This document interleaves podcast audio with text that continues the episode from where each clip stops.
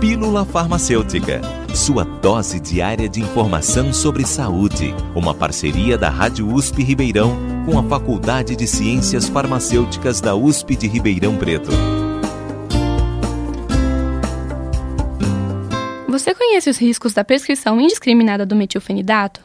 O metilfenidato, popularmente conhecido como Ritalina, é um medicamento psicoativo receitado para pessoas com transtornos de déficit de atenção e hiperatividade, o TDAH, promovendo uma melhora na sua concentração e diminuição do cansaço de quem o toma. Porém, controvérsias vêm surgindo sobre o uso indiscriminado do metilfenidato. O psicotrópico metilfenidato possui o mesmo mecanismo de ação das substâncias anfetaminas e da cocaína, que são altamente viciantes.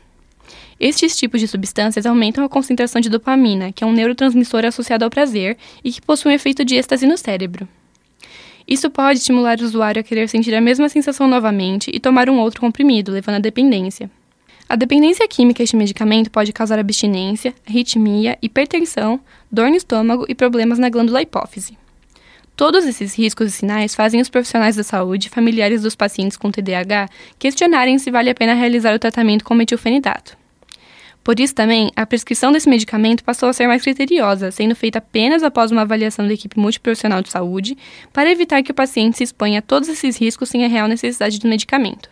Além da controvérsia sobre o uso do metilfenidato em crianças, um número preocupante de casos vem surgindo de adolescentes e jovens utilizando o medicamento para uso recreativo, misturando a ritalina com álcool para potencializar o seu efeito.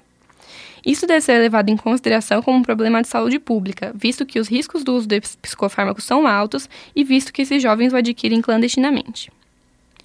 Nunca se automedique ou interrompa o tratamento de um medicamento sem antes consultar o médico.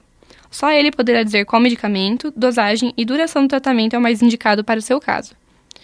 Giovana Bing, estudante da Faculdade de Ciências Farmacêuticas da USP de Ribeirão Preto, para a Rádio USP. Você ouviu Pílula Farmacêutica Dúvidas, sugestões, críticas ou elogios, mande um e-mail para pílulafarmacêutica.usp.br